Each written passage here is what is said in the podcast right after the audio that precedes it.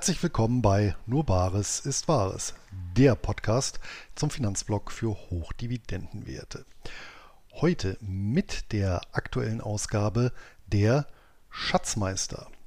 Mit der Oktoberfolge schließen wir unsere Anlageklassen-Trilogie ab. Nachdem wir zuletzt über P2P-Kredite und Real Estate Investment Trusts diskutiert haben, widmen wir uns diesmal den klassischen Dividendenaktien, in die tatsächlich auch jeder von uns, der eine mehr, der andere weniger, investiert ist. Und vorab gibt es wie gewohnt Neuigkeiten aus der Szene und unseren Portfolios sowie einen Ausblick unserer Planungen Richtung Jahresende. Und damit übergebe ich auch schon an die Schatzmeister. Viel Spaß! Ja, hallo und herzlich willkommen zu den äh, Schatzmeistern äh, heute auf meinem Kanal. Heute gibt es aber eine Besonderheit. Ähm, und zwar, normalerweise rotieren wir ja immer zwischen den Kanälen. Wir waren auf Instagram bei Alex und normalerweise dann auf Facebook bei Luis. Aber wir haben so ein bisschen Feedback bekommen, dass die Qualität bei Instagram nicht so gut ist. Deswegen machen wir jetzt zwei Streams immer bei mir auf YouTube. Aber einen Stream wird der Alex moderieren und das ist der Stream heute.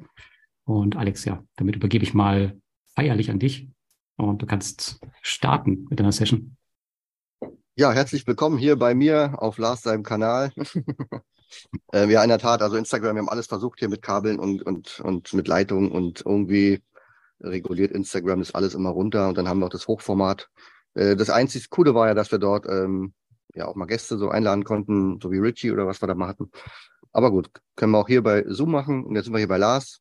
Und äh, das ist heute der dritte Teil von unserer äh, Runde, die wir mal gestartet haben, was man in aktuellen Zinszeiten mit unseren Assets so machen kann. Im ersten Teil ging es ja um ja, P2P-Kredite. Äh, da hat Lars moderiert. Beim letzten Mal waren es die Sammelanlagen. Ähm, ich glaube, Reiz hatten wir auch dabei. Ähm, beim Luis und heute sprechen wir über Dividendenaktien, wobei das ist ja bei uns immer eher das gemischt. Also ich glaube, der Lars wird dann auch wieder was von irgendwelchen P2P-Krypto-Plattformen, die noch leben, berichten und Luis hat bestimmt auch noch die ein, ein oder andere interessante News aus dem Sammelanlagenbereich. So, wir sind ja schon bei fast Ende September. Ähm, zum letzten Mal hatten wir berichtet, dass die Börse nicht so gut lief. Also der, der Juli oder bis in August rein war es so schlecht. Ähm, seitdem hat sich doch ein bisschen was getan, oder? Ähm, wie laufen eure Depots? Guckt ihr da auch mal rein oder ist es für euch eigentlich nicht so wichtig?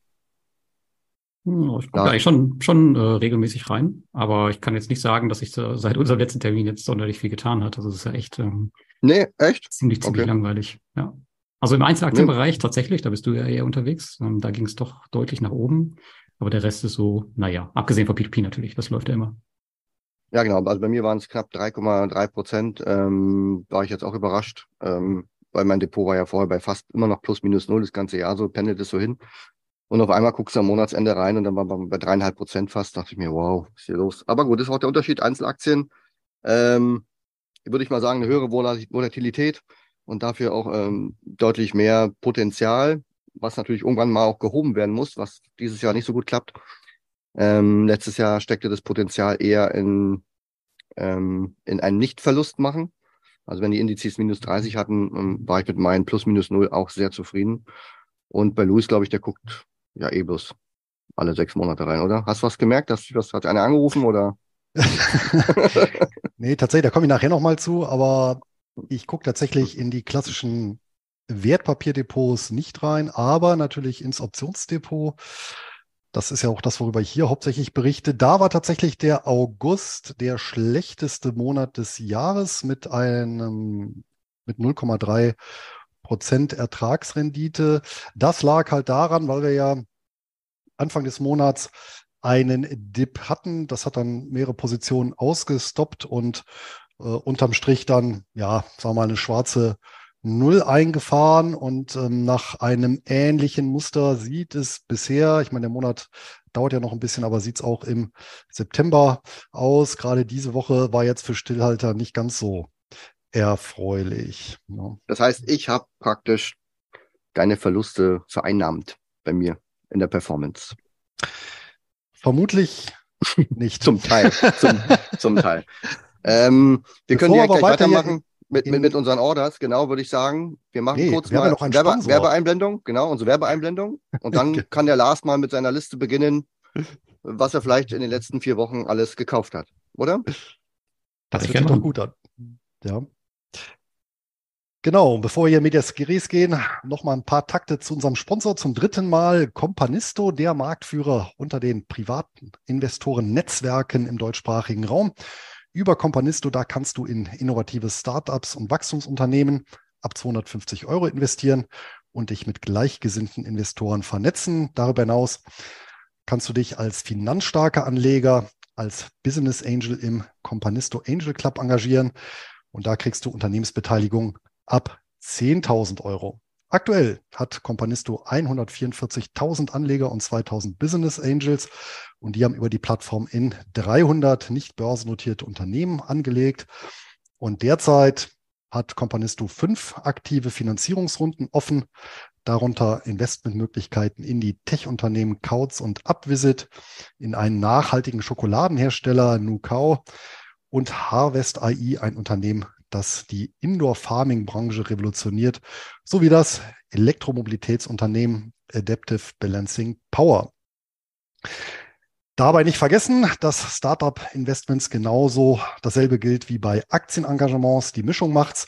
Denn im günstigsten Fall habt ihr die Chance, euren Einsatz zu vervielfachen. Im ungünstigsten Fall besteht das Risiko eines Totalverlusts. Und wenn das interessant klingt und du dir ein breit gestreutes Startup-Portfolio aufbauen möchtest, die Registrierung bei Companisto ist einfach, digital und kostenlos. Melde dich am besten gleich an und recherchiere unverbindlich nach den aktuellen Investitionsmöglichkeiten unter companisto.com-go-schatzmeister und Companisto wird mit C geschrieben.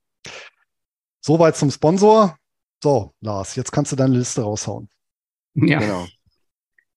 Ja also ich habe ähm, in den letzten Wochen schon mal so ein bisschen angefangen, mein Portfolio fit zu machen für 2024, weil ja aktuell nicht so viel geht.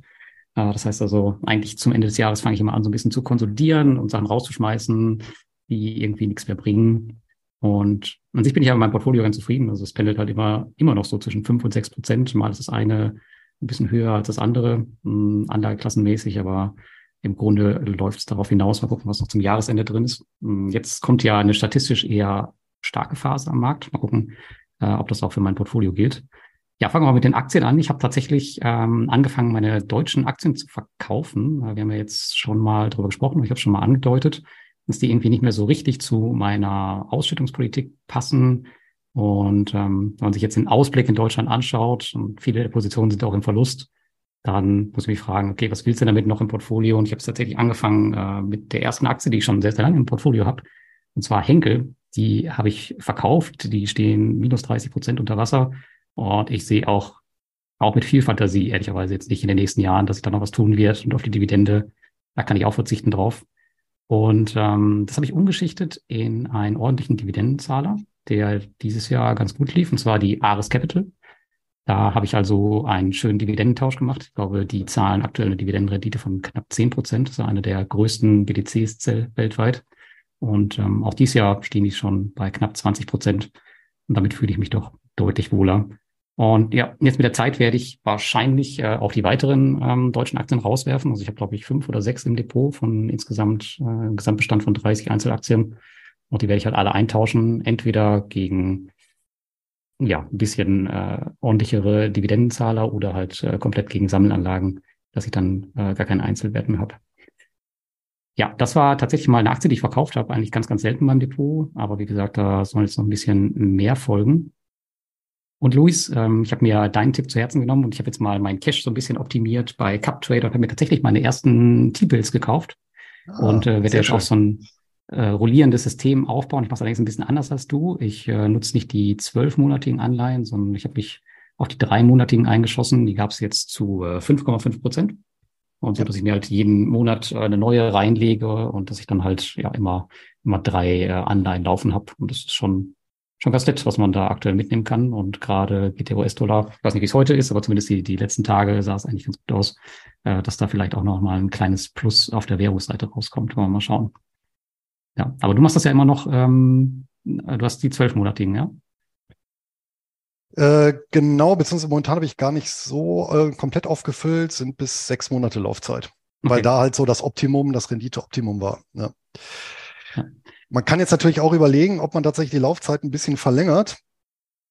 Aber das ist natürlich so eine strategische Überlegung. Wer der Meinung ist, beispielsweise, nun ja, die Zinsen sind irgendwo an einem oberen Ende, weil äh, wenn die noch viel höher gehen, dann wird es halt irgendwann auch vor allem für die öffentlichen Haushalte kritisch, das zu refinanzieren. Ich meine, das muss man jetzt schon bei 5,5 Prozent schon ordentlich in Frage stellen, äh, angesichts der Schuldensummen. Und ähm, wenn da irgendwann die Zentralbank unter Druck kommen, das wieder zu senken, weil die schon mal oberen Limit sind, dann kann man natürlich überlegen, naja, äh, zehnjährige Anleihen sich ins Portfolio zu holen und dann bei Zinssenkungen dann noch von den Kurssteigerungen zu profitieren. Oder eben auf lange Sicht eben äh, ein relativ hohes Zinsniveau einzuloggen. Hm. Naja, auf jeden Fall mit den T-Bills äh, ist jetzt auch mein, meine letzte Cash-Position, die keinen Zinsen gebracht hat. Ich bei CupTrader jetzt äh, auch so weit, dass ich da auch ein bisschen was nebenbei bekomme. Ähm, ja, so dass es nicht da komplett äh, nutzlos rumliegt. Ja, das war so im Broker-Bereich. Äh, bei P2P habe ich Peerberry aufgestockt, äh, noch ein letztes Mal. Ähm, das, mein Portfolio ist ja öffentlich, deswegen kann ich das so sagen. Also da bin ich jetzt bei fast 40.000 Euro angelangt und das bringt mir so zwischen 400 und 500 Euro Zinsen pro Monat. Das war die Plattform, die ich kurzzeitig in Vilnius besucht habe und aktuell auch so mit einer der beliebtesten Plattformen. Das Coole an der Plattform ist, also viele mögen das nicht, aber ich mag das ganz gerne. Ähm, die Plattform ist so überlaufen, äh, dass man quasi selbst auf Kreditsuche gehen muss, immer jeden Morgen. Also es ist immer so ein Kampf. Die stellen immer keine Ahnung, wie viele Millionen äh, an, an Volumen jeden Morgen zwischen 6 Uhr oder 7 Uhr und 12 Uhr rein. Und dann kloppen sich die ganzen Investoren immer um die ganzen Kredite. Das ist also ein bisschen mehr aktive Anlage. Aber mir persönlich macht das Spaß. Ich habe auch die Zeit dafür. Von daher ist das okay. Ähm, aber ich habe auch angefangen, hier zu konsolidieren. Und zwar habe ich äh, Monsera abgeschaltet. Das ist eigentlich eine ganz coole Plattform gewesen. Die waren Kreditgeber erst auf Mintos, beziehungsweise das Unternehmen dahinter, die Placid Group. Eigentlich super solide. Dann haben die ihre eigene Plattform aufgemacht. Und dann sind alle rübergewandert. Ähm, Gab es auch eine lange Zeit gute Renditen. Ich glaube, ganz zu Anfang sogar 12 Prozent. Und die Plattform war auch sehr, sehr beliebt und die Nachfrage ging immer höher. Und irgendwann sind sie dann runtergegangen, glaube ich, bis sechs Prozent. Und jetzt war es so weit, dass äh, gar keine Kredite mehr angeboten werden. Jetzt switchen sie wieder zurück zu Mintos. Und ähm, ja, das habe ich mir jetzt nicht länger angeguckt. Ich habe die Plattform komplett abgestoßen. Man konnte alles gegen Abschlag äh, an die Plattform zurückgeben. Ich glaube, 0,5 Prozent oder sowas musste man äh, zurückgeben an Zinsen. Also habe ich gar nicht lange überlegt und die Plattform ist weg. Und ähm, Luis Crowdestor wirst du ja vielleicht auch kennen. Das ist diese Crowdfunding-Plattform. Ähm, Der Pelztierfarm, oder? Genau, unter anderem und Kryptofarm und was nicht so alles. Und die sind ja in der Covid-19-Krise so ein bisschen unter die Räder gekommen, könnte man sagen. Und ich hatte da 45 Projekte, von denen 43 verspätet waren. Und tatsächlich habe ich es jetzt geschafft. Ich war ein bisschen aggressiver auch im Zweitmarkt. Ich habe jetzt 44 Projekte abgestoßen. Also ich habe noch ein Gedenkprojekt gerade drin. Das werde ich einfach nicht los. Aber die Plattform habe ich auch quasi jetzt komplett ähm, so gut wie raus. Und tatsächlich habe ich nur minus zehn Prozent äh, Rendite am Ende. Ähm, Return am Ende. Also es geht eigentlich noch. Also da äh, hätte ich, hatte ich mir Schlimmeres gedacht, aber so habe ich jetzt mal einen Endpunkt gesetzt und kann das Geld wieder äh, woanders arbeiten lassen.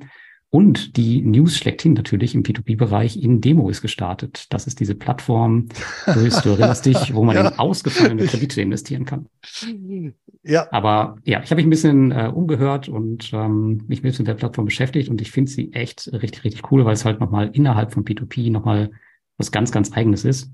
Und lustigerweise, also die, die haben auch eine Lizenz für Deutschland und das Estegoro-Portfolio, das ist ja mehr oder weniger ausgefallen in Deutschland. Jetzt könnte man überlegen, die könnten ja theoretisch die ausgefallenen Estate-Guru-Kredite kaufen in Deutschland und du als Estate-Guru-Investor könntest dann selber in deine ausgefallenen Kredite investieren. Verrückt, oder? Das ist ja abgefahren. Und der große Vorteil ist natürlich bei Indemo, da können die Kredite nicht mehr ausfallen. Ja, aber dafür, ähm, der, der, der Nachteil ist natürlich, dass du keine unterjährigen ähm, Zinsen bekommst. Also das heißt also, die ja. kaufen immer so Pakete und äh, die laufen dann halt bis zu zwei Jahren, sagen die. Ähm, die Zielrendite liegt bei über 15 Prozent. Das ist schon ganz ordentlich, aber du kannst halt nicht darauf hoffen, dass es jetzt großartig äh, planbare Zahlungen unterjährig gibt. Also da musst du dann halt durch. Aber auf jeden Fall echt ein spannendes Projekt, das ich weiter verfolgen werde und was ich auf jeden Fall auch ins Portfolio aufnehmen werde. Das steht sowas, sowas von fest schon. Also ich bin schon äh, einer der ersten Investoren gewesen, ja, mag ich mal total gerne, wenn irgendwas komplett Neues auf den Markt kommt, was es so noch nicht gab, da immer dabei zu sein. Auch mit den Hufen hier. Genau, auch wenn es vielleicht am Ende nichts wird. Und im Bereich Krypto, das muss ich auch noch erzählen, hm, da wisst ihr ja, Staking und Lending, das war letztes Jahr nicht so erfolgreich, beziehungsweise vor allem das Lending nicht, vieles pleite gegangen, bin überall noch rausgekommen. äh, und habe das dann ja, ja meine Coins erstmal komplett aus Staking und Lending rausgenommen, ähm, was dazu geführt hat, dass halt ich in diesem Jahr entsprechend weniger Cashflow habe, weil das halt komplett fehlt, was aus den Kryptos kam. Aber mittlerweile kehre ich wieder so ein bisschen zurück. Das Lending äh, lasse ich komplett liegen, das zentralisierte. Also ich bin jetzt nicht mehr auf irgendwelchen Plattformen aktiv, aber trotzdem sind mittlerweile wieder 66 Prozent meines Krypto-Portfolios im Staking. Das heißt, da fließt jetzt auch wieder Cashflow raus. Und das sollte sich dann vor allem im nächsten Jahr bemerkbar machen. Und halt jetzt im, im letzten Quartal. Also da kehre ich auch wieder zurück, um so ein bisschen mehr Geld aus dem Krypto-Portfolio rauszuholen. Ja, ich glaube, das äh, war es bei mir erstmal.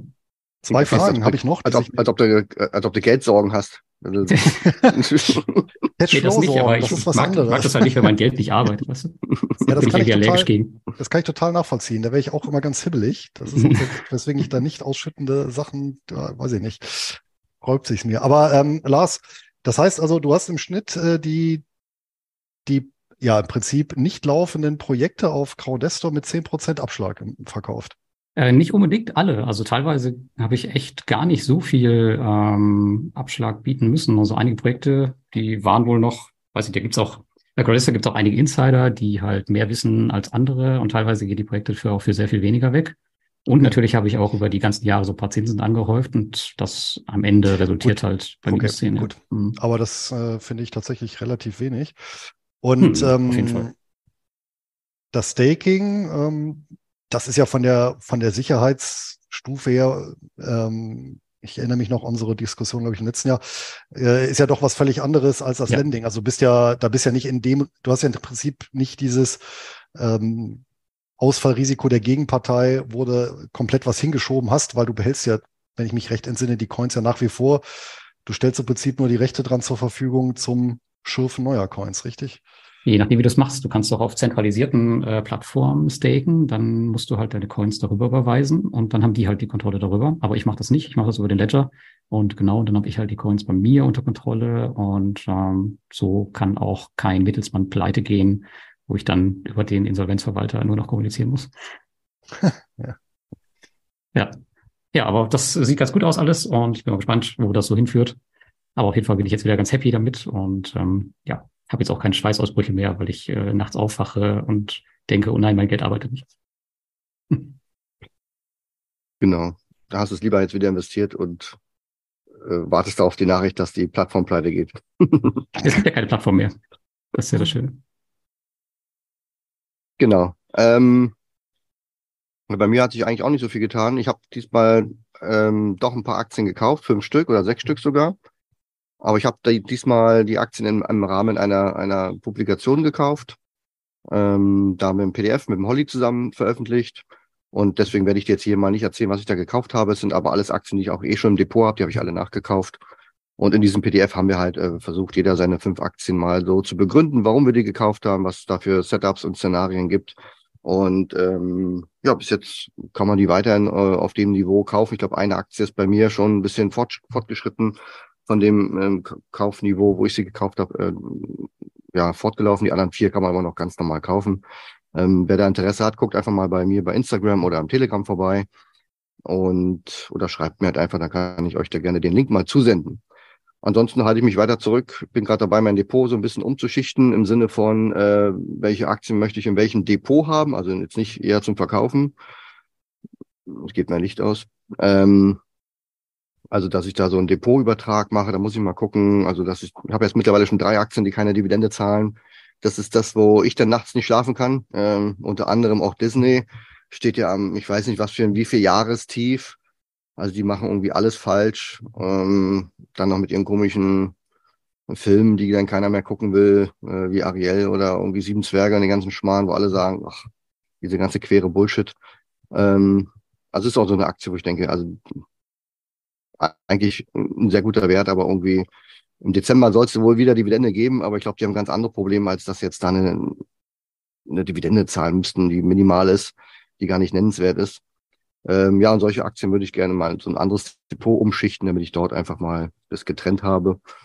Und ansonsten, ja, ich mache ja im Moment nicht so viel und warte eigentlich ab, dass der Markt, so wie heute natürlich aufgrund der Zinsnachrichten aus Amerika, total verrückt spielt und und endlich mal auf ein Niveau kommen, wo wir mal schon länger nicht mehr waren. Das gibt dann auch bei vielen dann so den Kick, die so in den letzten Wochen, Monaten gekauft haben. Uh, jetzt ist dann doch alles, was ich gekauft habe, wieder ins Minus gegangen. Und es könnte dann durchaus noch eine schöne Dynamik geben.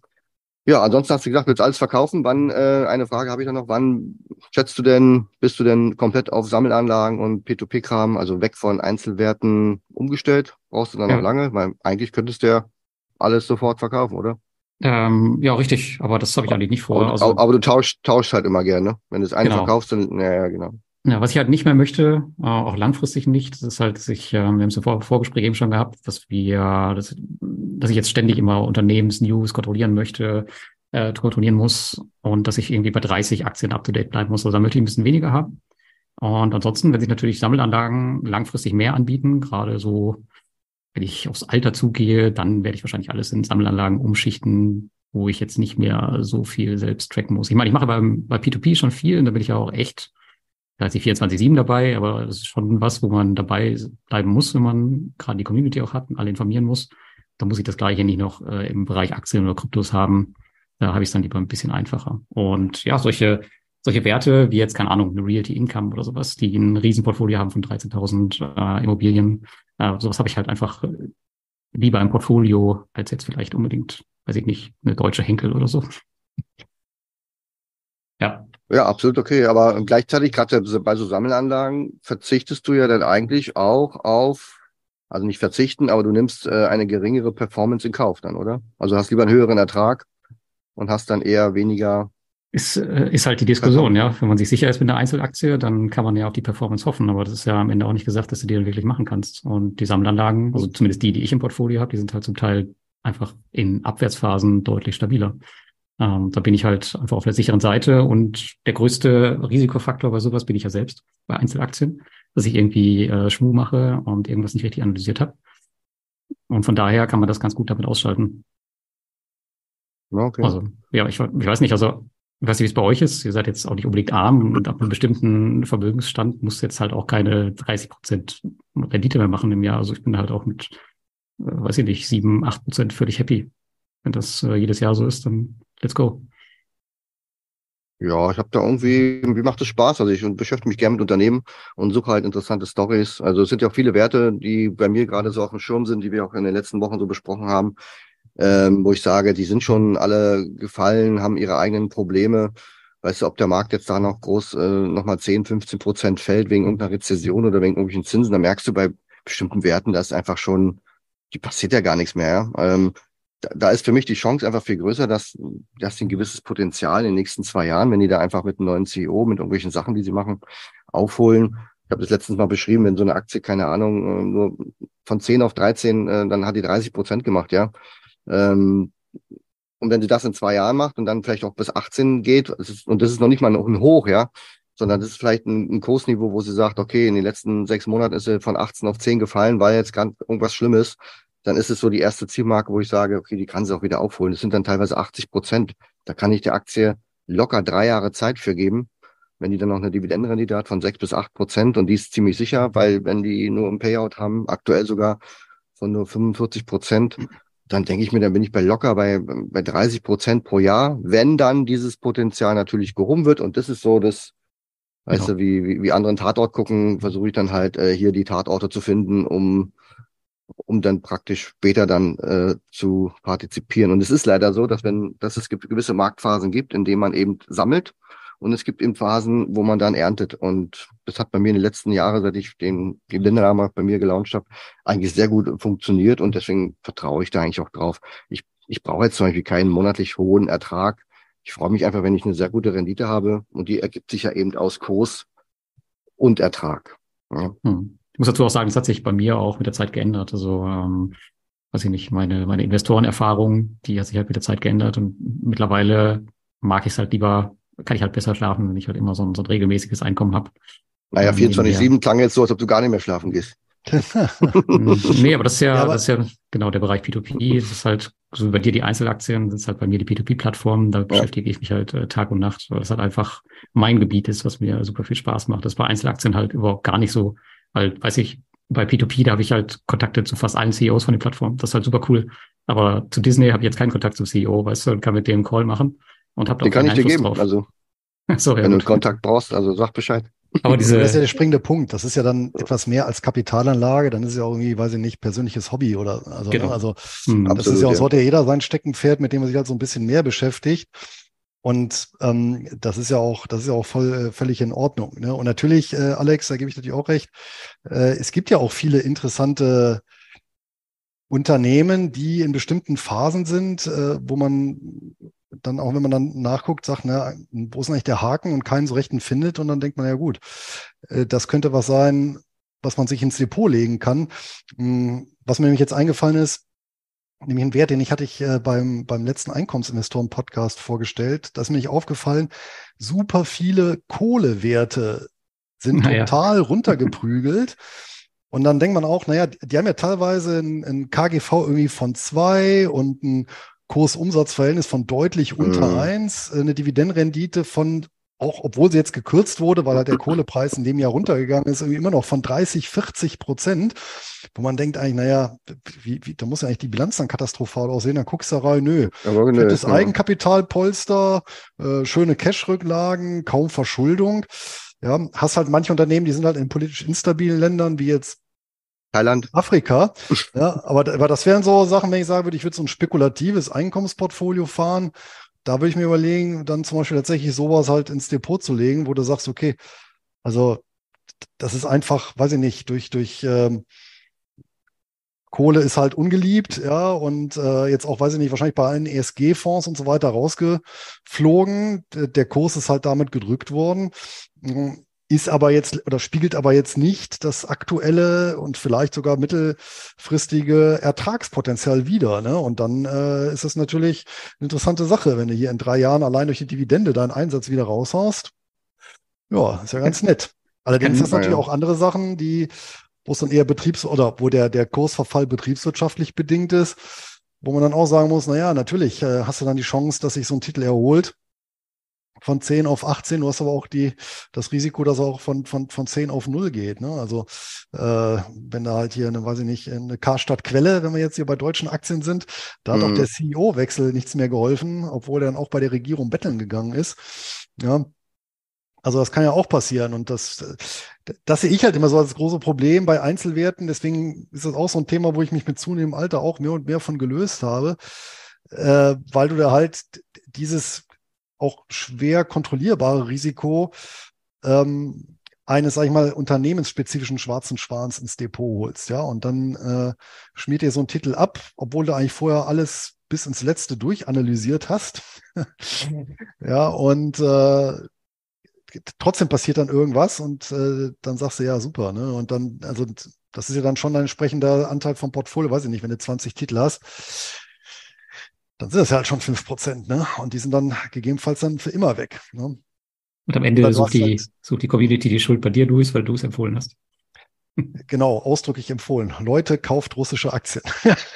nee, aber das ist ja zum Beispiel, hatte ich auch mit zwei kleinen Positionen erlebt. Die sind ja bis heute immer noch grau hinterlegt und, und dümpeln da im Depot.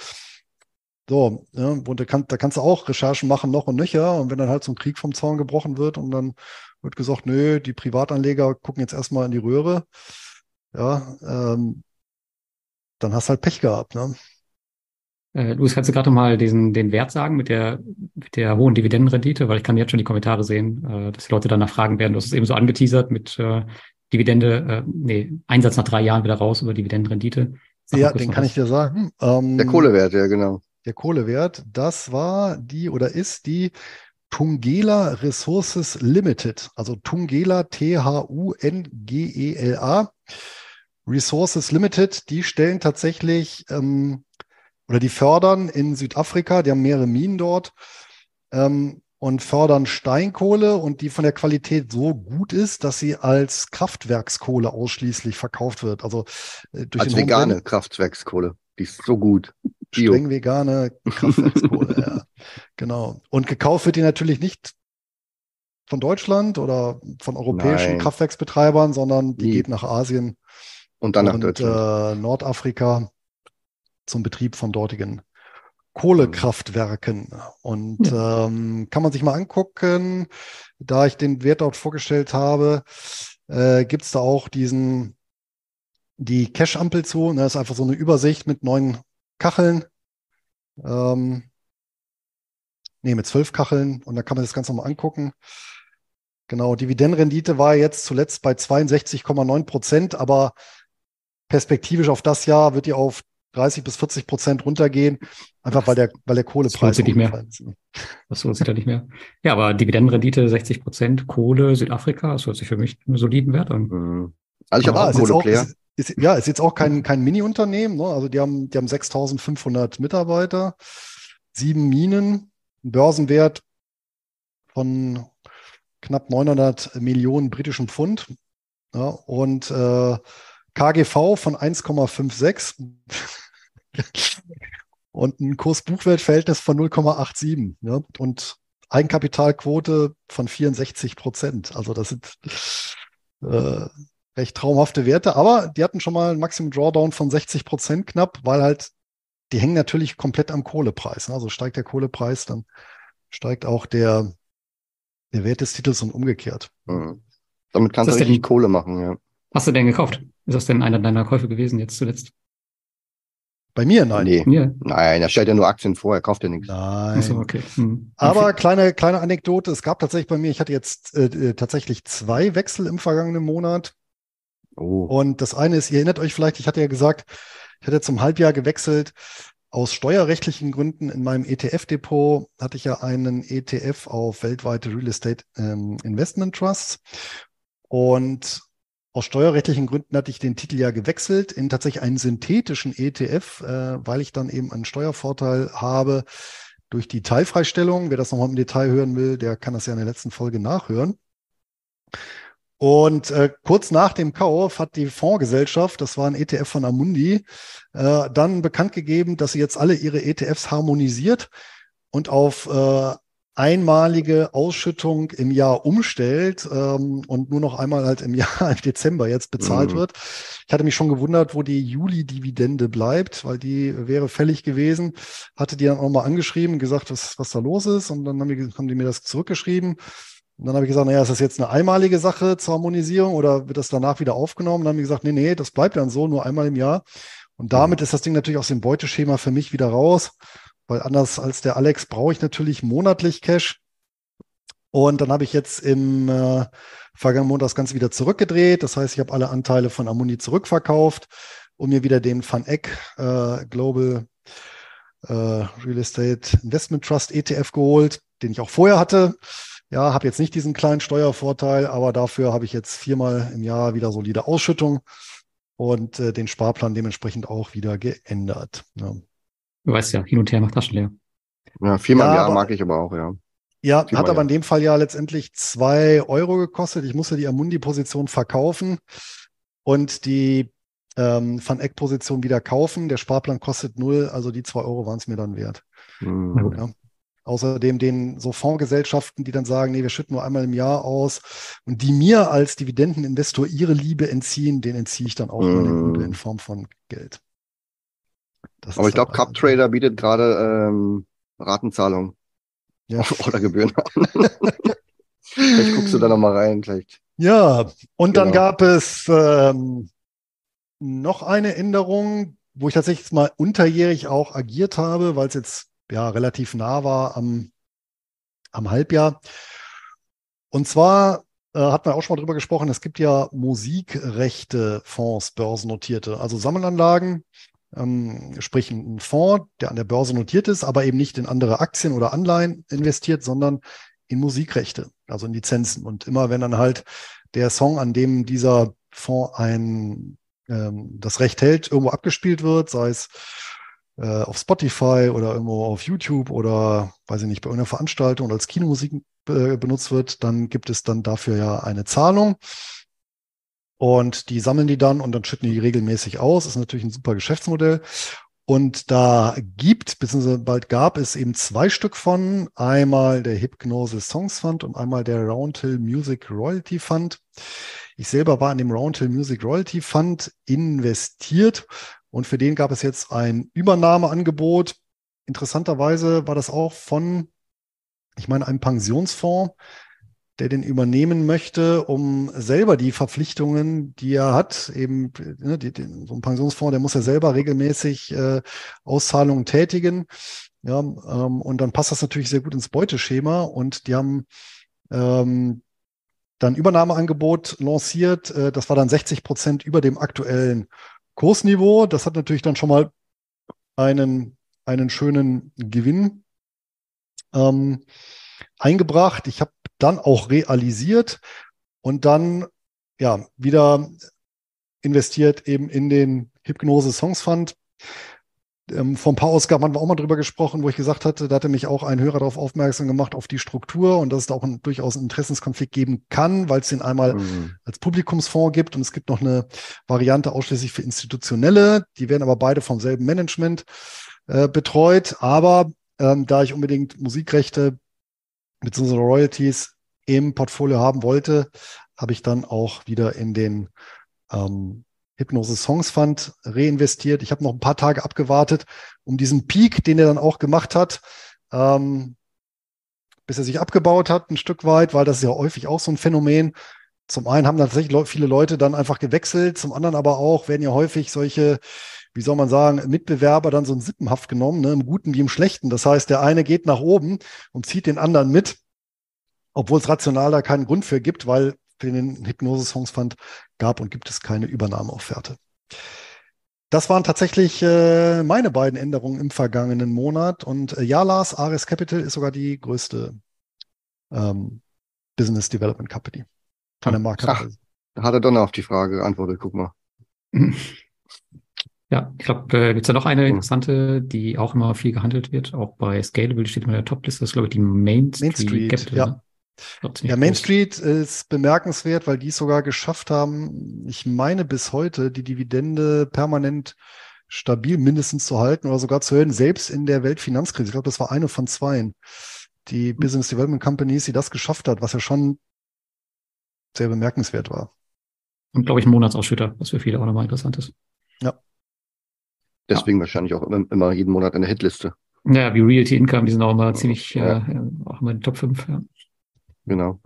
Also bei mir im Moment ähm, habe ich mich um mein Thai-Depot gekümmert, da hatte ich letztes Mal schon erzählt. Ähm, das hat ein Depot hier bei der Thai-Bank und ich kaufe dort explizit nur Thai-Firmen und auch die, die so eine Art Monopol oder Duopol hier haben. Da gibt's echt ganz viele in Thailand.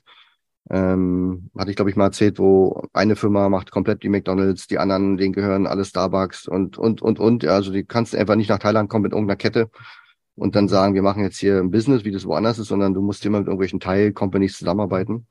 Und die sind auch viele börsennotiert und also durch, durch den, alle Sektoren zieht sich das so durch, ob nur Energiefirmen, es gibt auch zwei Telekommunikationsfirmen nur noch hier.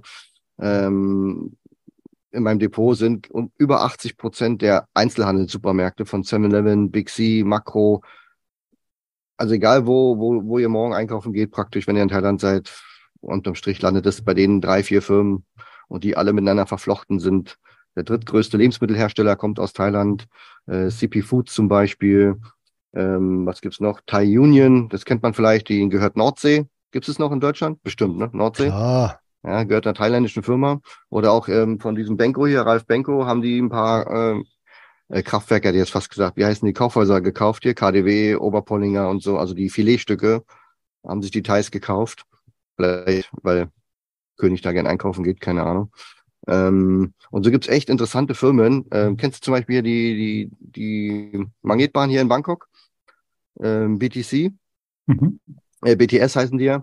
Und die, die verdienen eigentlich nur nebenbei mit diesem Zug Geld, sondern die verdienen praktisch mit den ganzen Immobilien, die an der Strecke lang, äh, entlang gehen, verdienen die ihr Geld. Und also es gibt hier wirklich interessante Firmen und ich habe mir da ein kleines Depot aufgebaut. Mein Ziel ist es, so groß zu machen, dass ich praktisch in Thai-Baht gesehen ähm, so viel Dividende bekomme, dass ich hier unsere Miete bezahlen kann. Das habe ich mir jetzt so mal als Ziel gesetzt.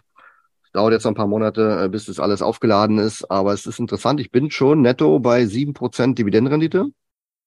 Man zahlt hier in Thailand zehn Prozent Quellensteuer, wird alles automatisch abgebucht, alles easy, man zahlt keine Gewinnsteuer. Äh, der einzigste Nachteil hier in Thailand ist, der einzige, ähm, das ist jetzt kein Börsenmarkt, der so von links unten nach rechts oben geht, ja, sowas wie Procter Gamble oder sowas. sondern in Thailand spielen viele Zyklen eine Rolle und ähm, kann auch mal sein, dass man dann mal irgendwann sagt, okay, jetzt gehe ich aus allen Werten mal raus und dann beginnt man wieder sich sowas Neues aufzubauen. Aber ansonsten zahlen die alle durchschnittlich, überdurchschnittlich hohe Dividenden. Ähm, und, und in Thailand sagt man, ähm, I play stocks.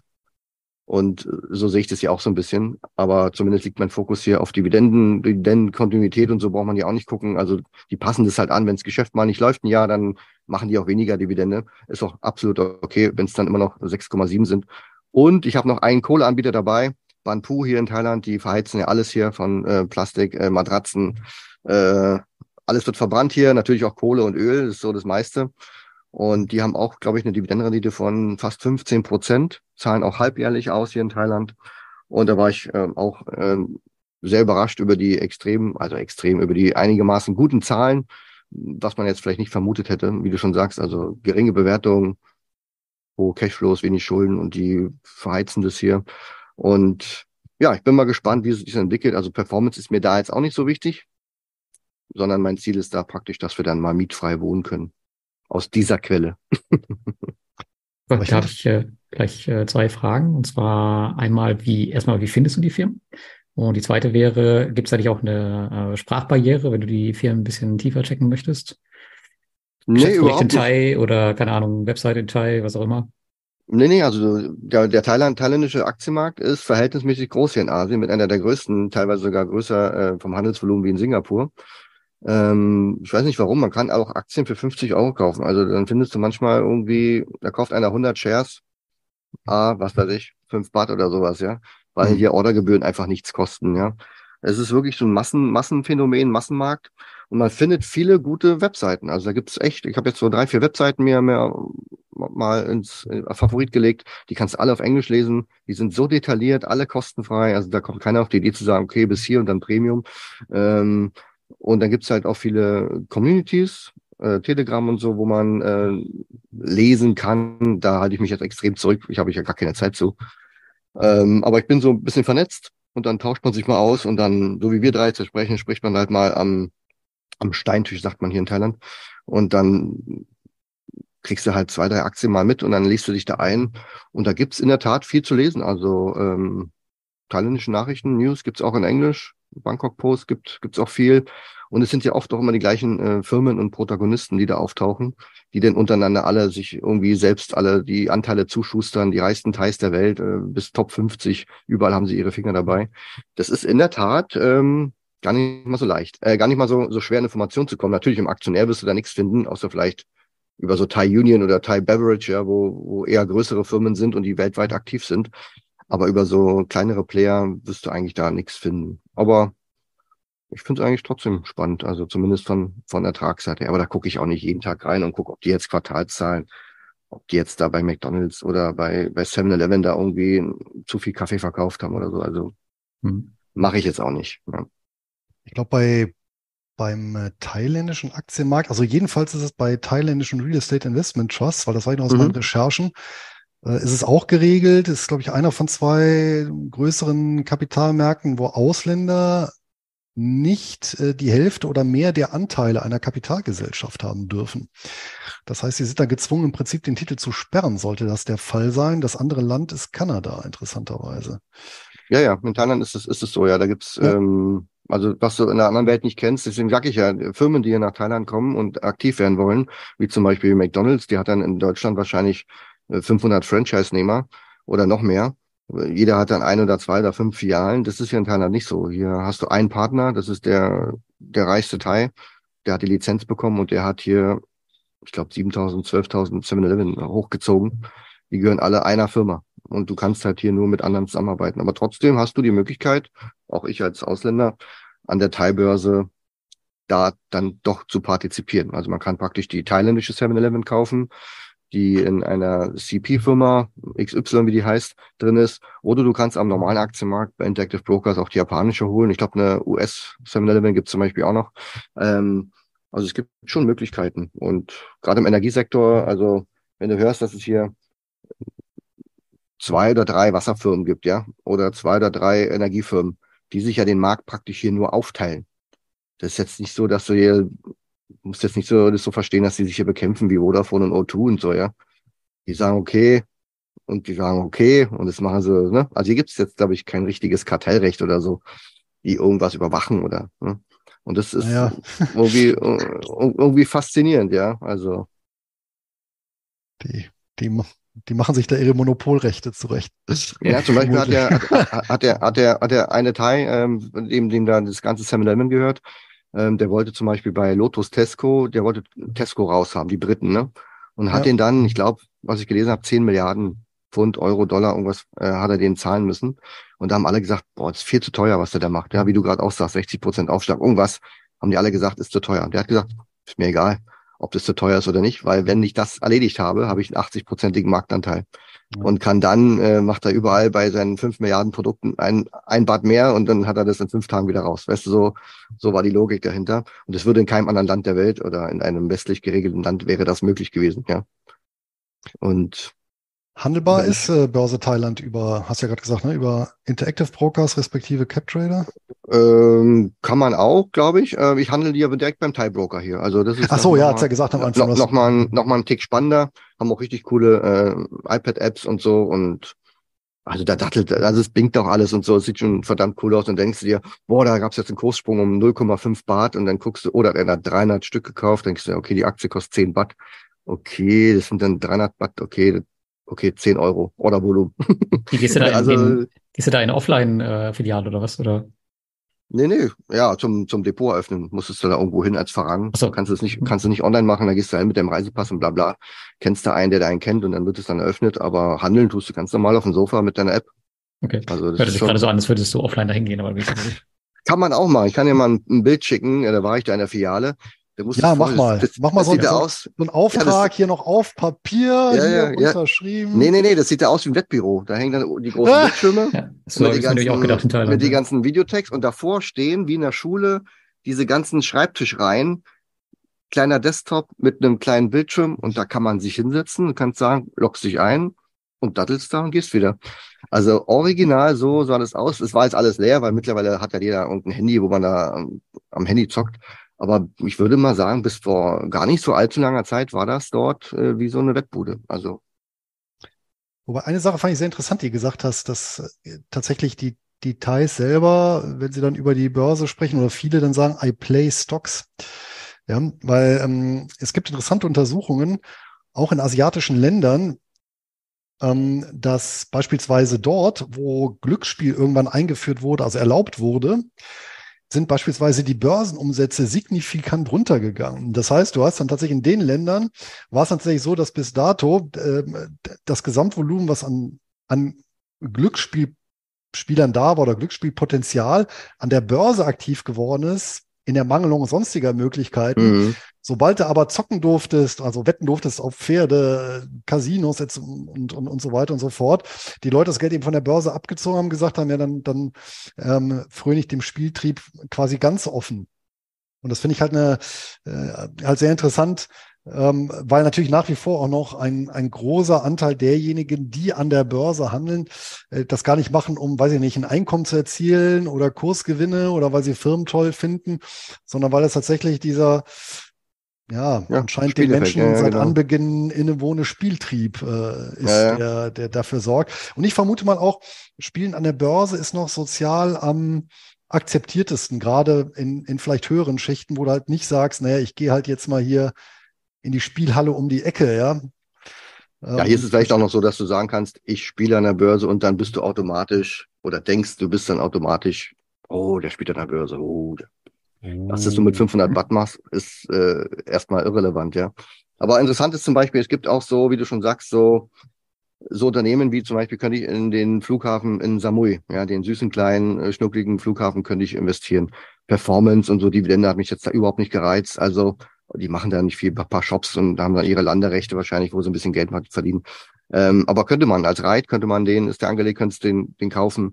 Es gibt auch ganz viele Kondos in Bangkok, in Pattaya, überall, die dann so ein, zwei in, in einem Reit drin sind, die dann einfach über Jahre abbezahlt werden. Da gibt's ganz, äh, so ich glaub, Leasehold, oder wie das heißt, gibt's ganz verschiedene, habe ich auch drei im Depot, aber nur ganz klein, damit man da ein irgendeinen speziellen Steuerbescheid kriegt, damit du da deine Ruhe hast. Aber es gibt schon ganz interessante Werte. Man kann also auch ganz tief, ganz fein, wenn du hier was Bestimmtes suchst, vielleicht auch thailändische Schwimmbäder oder Kindergärten. Hattet ihr auch schon mal hier schwedische Kindergärten. Vielleicht gibt's hier sowas auch, weiß nicht, aber im, im Grunde gibt's sowas schon, ja. Oder diese großen Immobilienentwicklungsfirmen, die jetzt in China gerade pleite gegangen sind, da hier, wie heißt denn Country Garden, sowas gibt's in Thailand auch. Also egal, wo du hinfährst, Pattaya, Hua Hin, Phuket, gehst da in, in so ein Kondo-Areal rein und dann steht da der gleiche Name. Das duftet im Eingangsbereich genauso, wo du sagst, hä, kennst du doch? Äh, also dann ist es die Firma, die für Milliarden äh, Objekte hochzieht. Und dann arbeiten die wieder mit denen zusammen, die die, die, die, die, die Eisenbahn verlegen hier praktisch in, in Bangkok, diese, diese Magnetbahn da.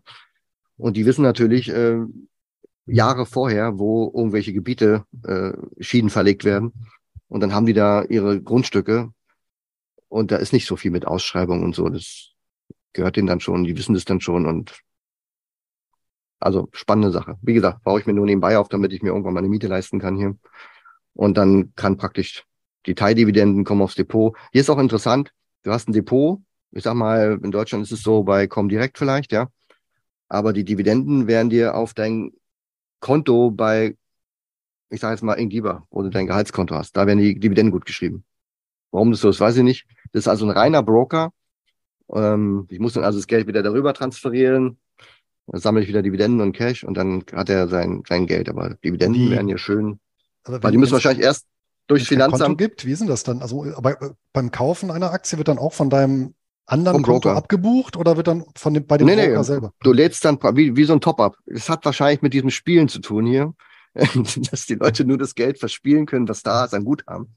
Hm. Und äh, du musst es dann wieder aufladen. Also ich überweise dann praktisch, wenn ich, äh, wenn ich der Meinung bin, jetzt wieder äh, investieren will, dann überweise ich dann, okay. dann ist wieder also, Guthaben im, im, im Depot, im Broker. Ja, ja. Aber wenn ich Aktien verkaufe, ist es dort natürlich auch. Aber nur die Dividenden gehen irgendwie einen anderen Weg. Ich gehe mal davon aus, die werden nochmal so irgendwo durchgeschleust, so wo alle die Hand aufmachen, zehn Prozent Quellensteuer und dann landen die bei mir äh, nicht auf dem Gehaltskonto, aber auf dem, auf dem normalen Teilkonto. Und in dem normalen Teilkonto hast du kein Depot.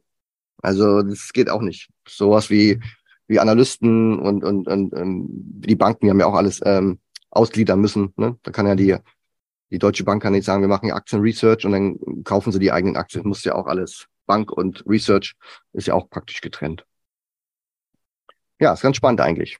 Und es kostet ja. nichts. Also Handeln kostet. Man merkt deine Begeisterung nix. auf jeden Fall. Ja, guck mal, ein Bart ist ja nichts wert. Also ein Euro sind ja 38 Bart. Und dann hat ja der Bart noch Komma. Und durch die Börse habe ich jetzt mal gelernt, dass das dahinter im Komma Satang heißt. Wusste es ja vorher nicht. Also was ich beim 7-Eleven mal liegen lasse, so dieses, dieses komische Kupfergeld da, das hat einen Namen. Irre. So wie Pfennig und Cent. ist wie mit den britischen Aktien und den Pence. Ja, ja, ist verrückt, ja. Naja, ist auf jeden Fall ziemlich spannend, ja. Ja, ist ja meistens dann historisch bedingt, ne? Also das, ja. die, die, die Handelseinheit waren früher Pence, wo der Pence noch was wert war. Und das ist dann halt geblieben. Ja? Und dann hast du halt so eine Börse oder halt im Prinzip ja so komische Kurse dann hast, ne? Oder halt aufpassen musst. Dass du, Eben, ja. Nicht, äh, nicht um den Faktor 100 dich dann voraus, ja. Aber Lars, ich habe noch eine, ein, ein Nachbrenner habe ich noch hier, ähm, was die, was die P2P-Welt angeht. Oh, Jetzt, wo demnächst, ähm, ja, Jetzt, wo demnächst Trade Republic ja vier Prozent auf das, auf die Einlagen bei äh, bei sich selber bezahlt. Äh, was ist denn mit Bondora Go and Grow? Ziehen die denn auch ihre 4% äh, nach oder gibt es das überhaupt noch, das Produkt? Hm, tatsächlich haben die, ich weiß nicht, es, war schon ein bisschen länger, zwei, drei Monate her, ähm, haben die 6,75 Prozent wieder für alle geöffnet. Das heißt, das 4 Prozent Produkt ist eigentlich, es ist nicht eingestampft, aber ähm, du musst es theoretisch nicht benutzen. Was die jetzt haben, äh, die haben ein 700 Euro Einzahllimit für die 6,75 Prozent. Und jetzt gibt es bald ein Update und alles, was da drüber liegt, wird dann zu 4 Prozent verzinst. Und ist der Monat vorbei und der neue beginnt, wird das dann quasi umgebucht, äh, bist du deinem Limit wieder, so dass du halt, dass der Geld immer irgendwie verzinst ist, entweder zu 6,75 oder zu 4 Prozent, aber theoretisch musst du nicht mehr zu 4 Prozent äh, dein Geld dahin legen. Würde ich jetzt persönlich auch äh, niemandem empfehlen. Aber das war schon immer so auch vor den hohen Zinsen. Okay. Ja, aber generell ist es immer noch eine super einfache App. Ich meine, du hast das Geld innerhalb von fünf Sekunden auf dem Bankkonto. Der Weg zurück ist genauso. Das macht halt schon äh, für viele einfach den Reiz aus, dass du halt immer Zugriff quasi drauf hast. Ist halt ein super einfaches Produkt. Und ich meine, die Anmeldezahlen letztes Jahr waren es 3000 pro Monat, zwischen denen, glaube ich, zwischen 1000 und 1500 pro Monat. Das sind aber immer noch echt viele Menschen verglichen mit anderen P2P-Plattformen, die sich da monatlich anmelden. Das heißt also, das Zinsthema scheint die nicht wirklich so groß äh, ja, zu beeinträchtigen. Und der Geschäftsbericht?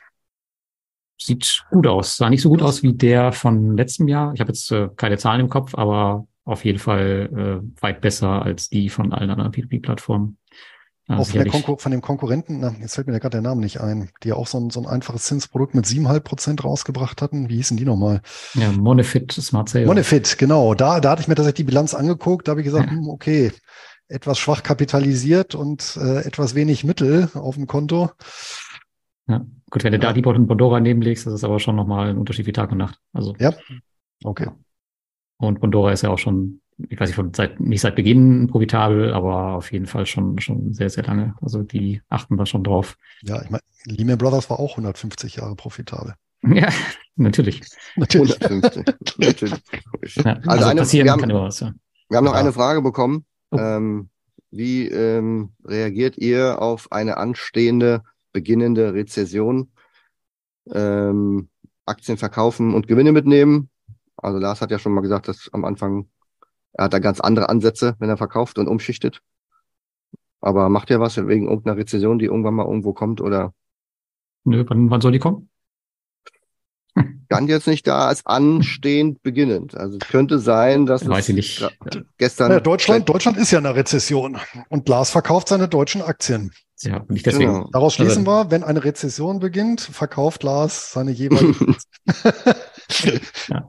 Also tatsächlich, ja, ich ähm, spielt natürlich auch eine Rolle, aber ich verkaufe die jetzt nicht deswegen. Also das glaube ich, äh, ist natürlich auch mit ein Grund, weil ich jetzt, weil die jetzt schon so weit im Minus sind, zumindest jetzt die Henkel, die anderen sehen doch alle ganz gut aus. Zum Beispiel die Deutsche Post, die habe ich bei über 100 Prozent, da mache ich jetzt keine Sorgen. Ähm, aber trotzdem ich sehe jetzt halt auch nicht so das Riesenwachstumspotenzial und auf das bisschen Dividende einmal pro Jahr kann ich auch echt gut verzichten. Dann habe ich mir lieber, habe ich lieber einen ähm, stabileren Dividendenzahler im Depot. Ja, also der ich glaube ja auch, ich glaube, das Standortthema ist, glaube ich, viel, viel, viel äh, wichtiger. Eine Rezession hin oder her. Ähm, die Bedingungen für den Standort Deutschland sind ja teilweise wirklich schlecht. Das kannst du ja eben auch nicht sagen, es ist jetzt im Winter oder nach vier Monaten Rezession ist das wieder weg. Also es mag ja sein, dass es da wirtschaftlichen, eine wirtschaftliche Erholung gibt. Aber am, am Ende bleibt diesen Firmen ja nur ähm, im Ausland zu investieren oder dorthin zu gehen, wo die Bedingungen ja. besser sind. Also sei es Energie, Steuern oder Re Bürokratie in der EU. Also ich finde so, das muss man so ein bisschen trennen. Ne? Rezession aufgrund von Gegebenheiten, Zinsen oder was auch immer da jetzt gerade, äh, wo der Schuh drückt. Und das, wo die Leute sagen, hm. Also letztens habe ich gelesen, also wird so wenig Geld investiert. Ich hätte jetzt fast gesagt, da habe ich schon mehr Dividende, als in Deutschland noch investiert wird. Aber äh, Warren Buffett auf jeden Fall kriegt mehr Dividende äh, mit seinem Berkshire Hathaway, als in Deutschland investiert wird. Also ich ja. finde, das ist schon, ähm, ja, und dann kommt einer und sagt, wir investieren, wer war denn das? Ja, irgendeiner hat doch gesagt, ich glaube, Bayer hat gesagt, wir werden an irgendeinem Standort 200 Millionen investiert. Das war gleich eine Big News. Da denke ich mir, 200 Millionen. Äh, das, was haben die dann? Neues Torwart gekauft, eine neue Einfahrt und dann ein paar, ein paar Computertische, keine Ahnung, sind 200 Millionen weg. Also das ist jetzt nichts, wo ich sage, Standort Deutschland, ja. Und das bei Intel oder diese andere Chip-Bude hier aus Taiwan, ich meine, da zahlt ja die Hälfte schon der deutsche Staat. Also das kannst du ja nur auch nicht als großes Investment äh, in Deutschland sehen, ja. Also das bezahlt ja nicht der Staat, entweder die Bürger oder die, ihr, die Bundesbank oder EZB. Das, Dann lieber, dann lieber über Schulden laufen lassen. Das nee, noch mehr, ja, klar. Besser, ja.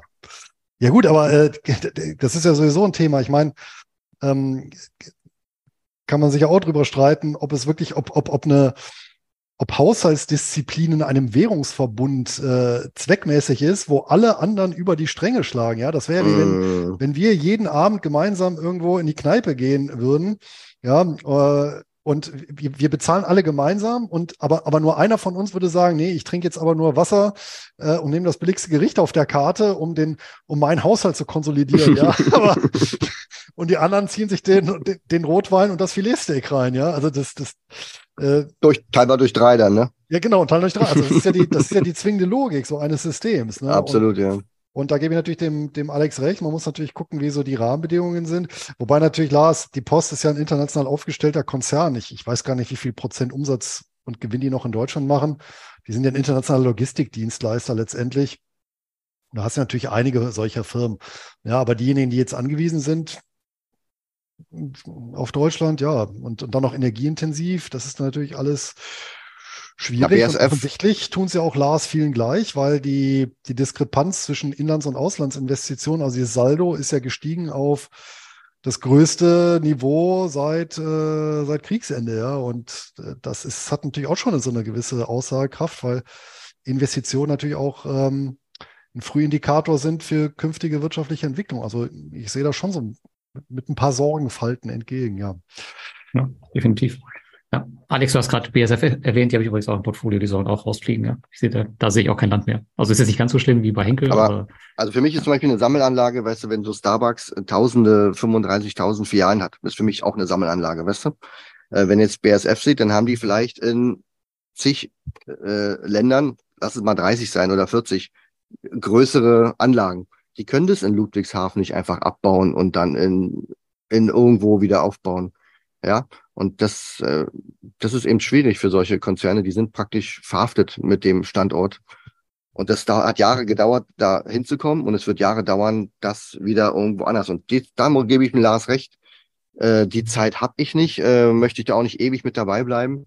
Und deswegen habe ich eigentlich schon seit anderthalb Jahren sukzessive mein Anteil, wir haben es ja gerade vorhin besprochen, auf 17 Prozent. Ist jetzt nur Deutsch. Ich habe jetzt nicht geguckt, wie viel Werte in der EU.